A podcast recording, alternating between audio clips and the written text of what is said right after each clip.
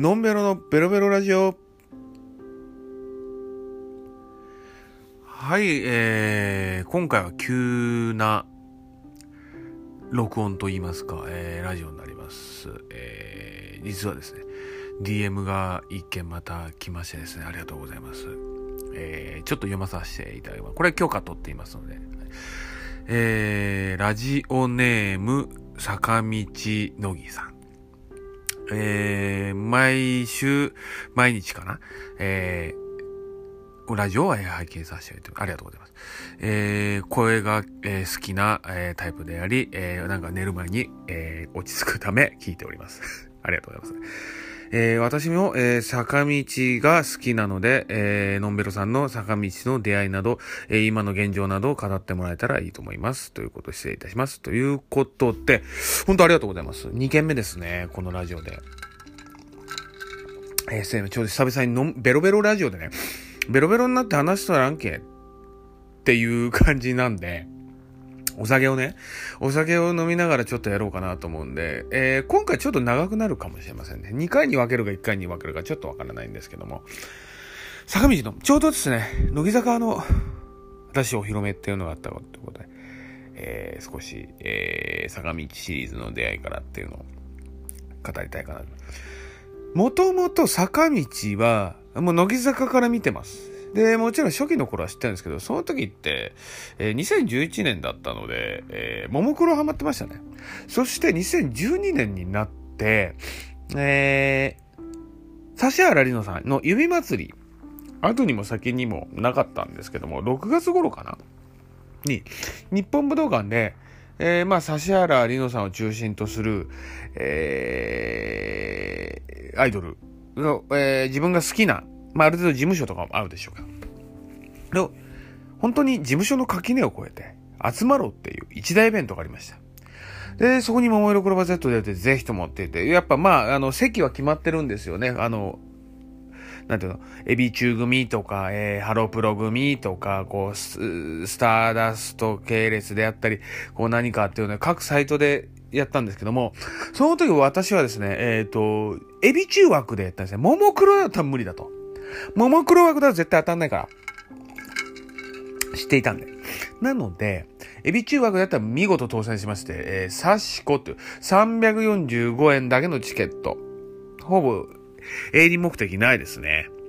それで、えー、見に行きました。で、もちろんその時、指原莉乃さんはソロとしてデビューしてたんだけども、乃木坂46との売り上げ対決っていうのもやってたんですよ。だから僕はそれは後々知ったことで。乃木坂とかには興味なく、えー、やっぱももクロの時の出番をすごく待ってるわけですね。なので、実はその時タバコを捨ていたので、他のグループの時っていうのはあまり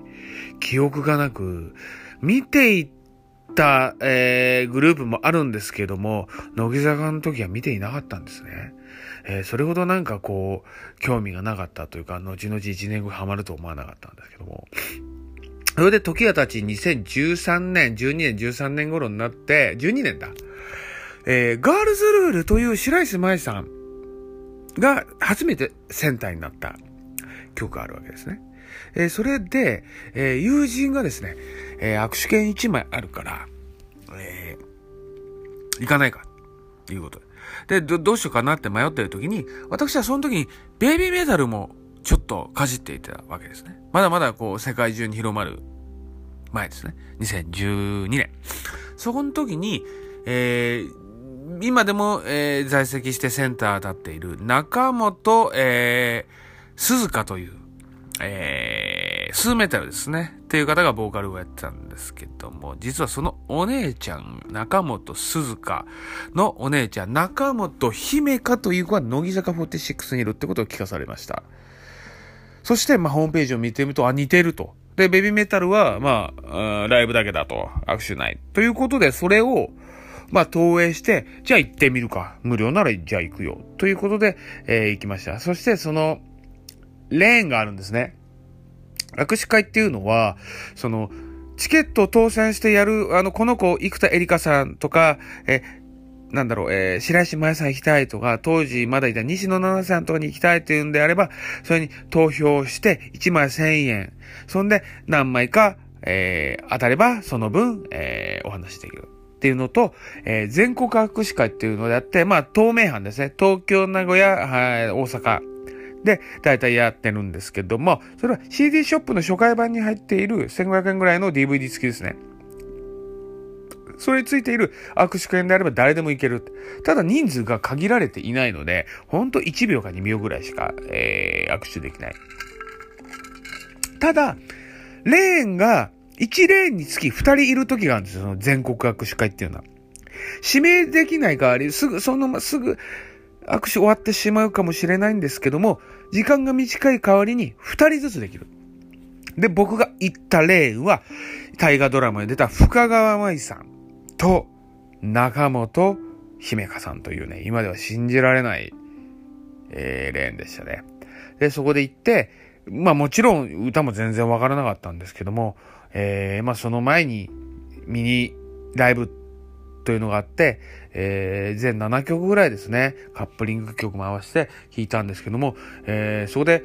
世界で一番孤独ならばという、えー、曲がありまして、えー、その、あ、なんかこういう EDM 超好きだなっていうのが、あのー、結構心打たれまして、そこで乃木坂46に興味を持って、で、握手して、あ、すごくこう、ももクロも可愛らしいけど、楽しいのが先行して、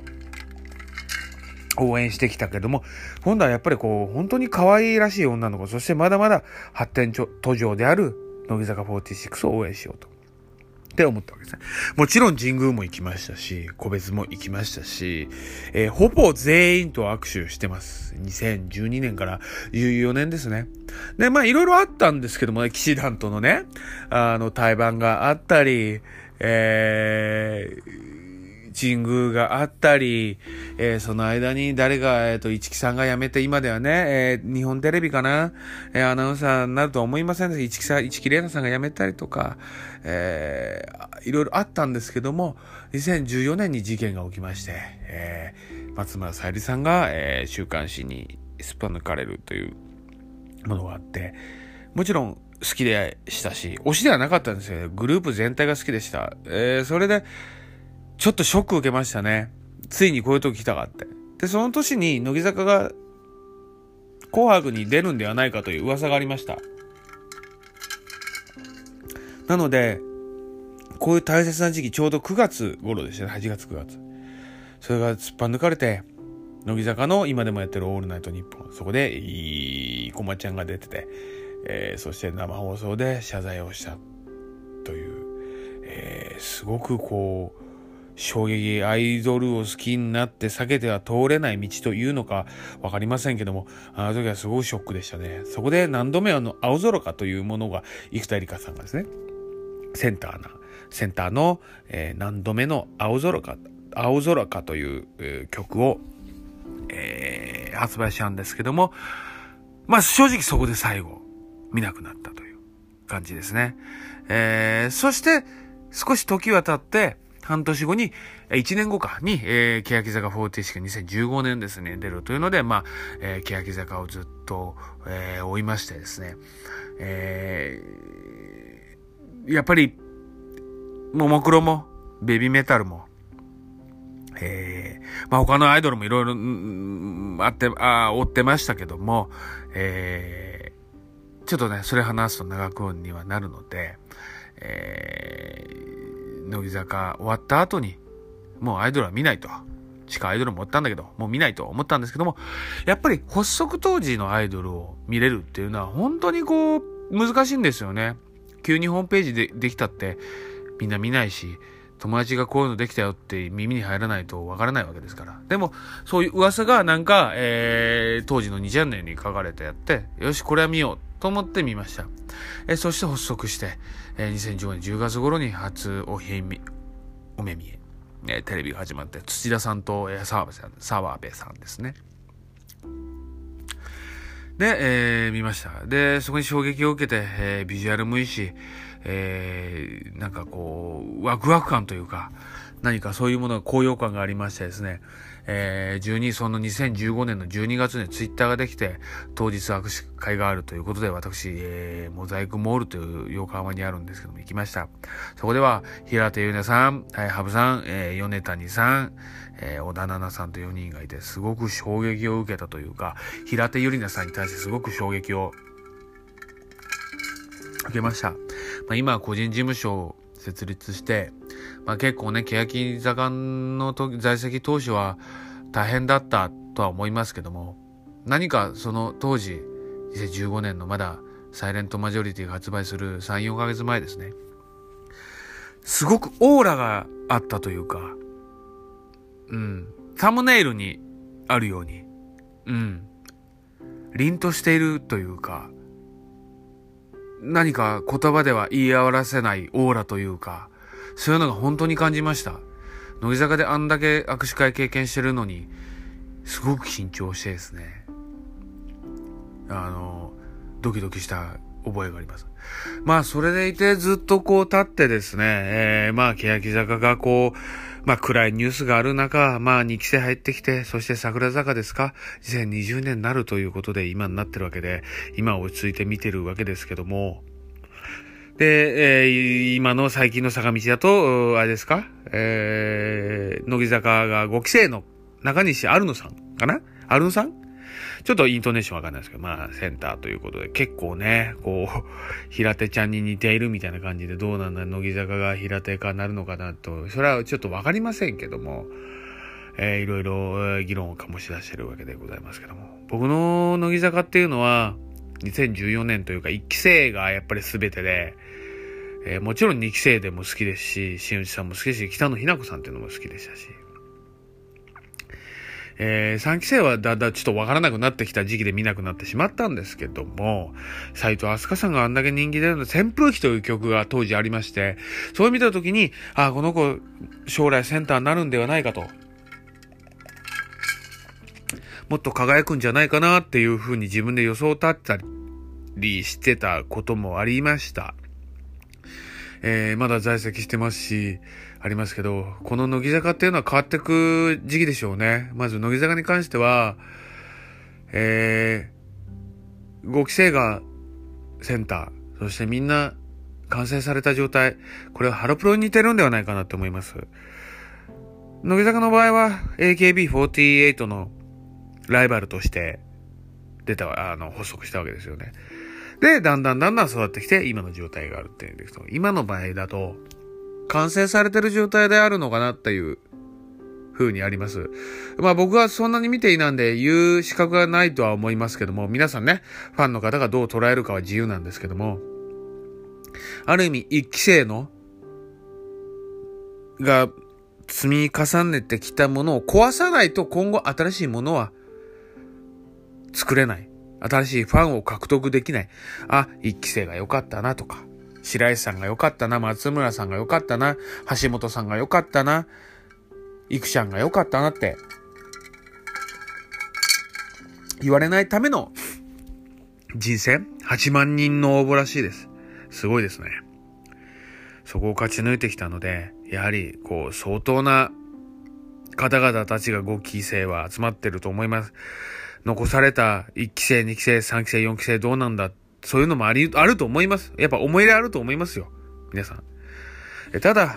乃木坂が好きであれば、まあ全体のことを応援するというのは前提で、えー、まあ、見守っていければいいんではないかなってあります。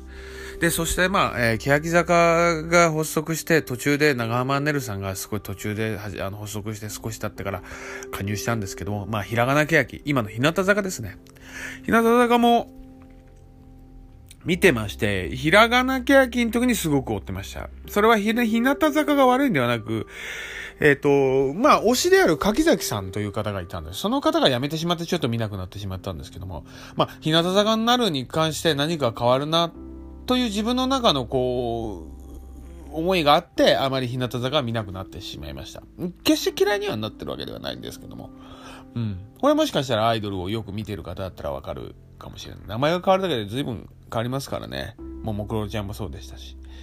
なので、あまり、えー、現状ではあまり見てない状態なんですけども、そして、まあ、桜坂ですね。欅が、から桜坂になった。で、えー、渡辺理香さんなり、森谷茜さんであったり、うん、渡辺理沙さん、もうやめて、変わってるな、変わんなきゃいけないのかなってあります。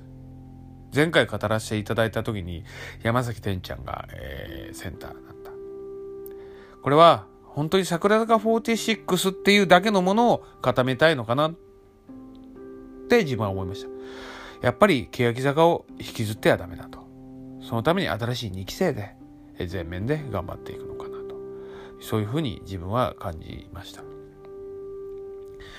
だから、うん。桜坂に関してはリセットする感じなのかな。で、乃木坂に関しては、本当に倍率7987倍ですって、超難関。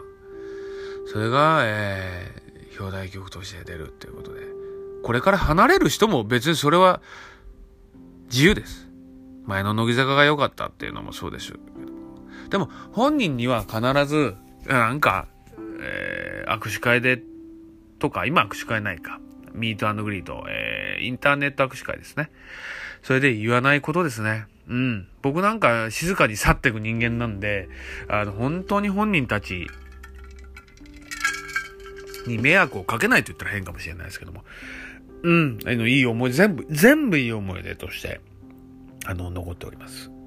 えー、坂道シリーズですね。今後、本当に変わる時期だと思います。これから見る方、そしてずっと、あの、発足当時から見ている方もですね、いろいろ思うことがあるとは思いますが、えー、それぞれ自分なりの考え方、行動で、まあ、彼女たちを見守って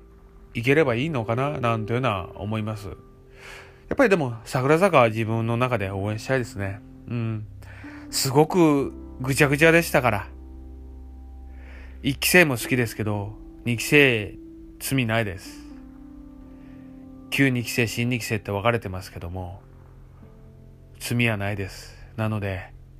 山崎天ちゃんなり、次のセンターの田村ほのさんであったり、森田さんであったり、関由美子さん会長ですね。であったり、全員ですね。他全員。そして、大沼さんであったり、お、ね。うん、みんな、新2期生も、報われてほしいなってなります。なので、静かに、桜坂の方は見守りたいと思っております。えー、ちょっと今日はね、長くなってしまいましたけど、えー、また何かあったら一人一人の対するね、なんか DM なんてあったら、語れることがあるんであれば、語りか、語りたいかなと思ってます。ちょっとね、カミカミで飲みながらやってるんですけど、こんぐらい緩い方がいいのかなと思ってます。それではまた次回。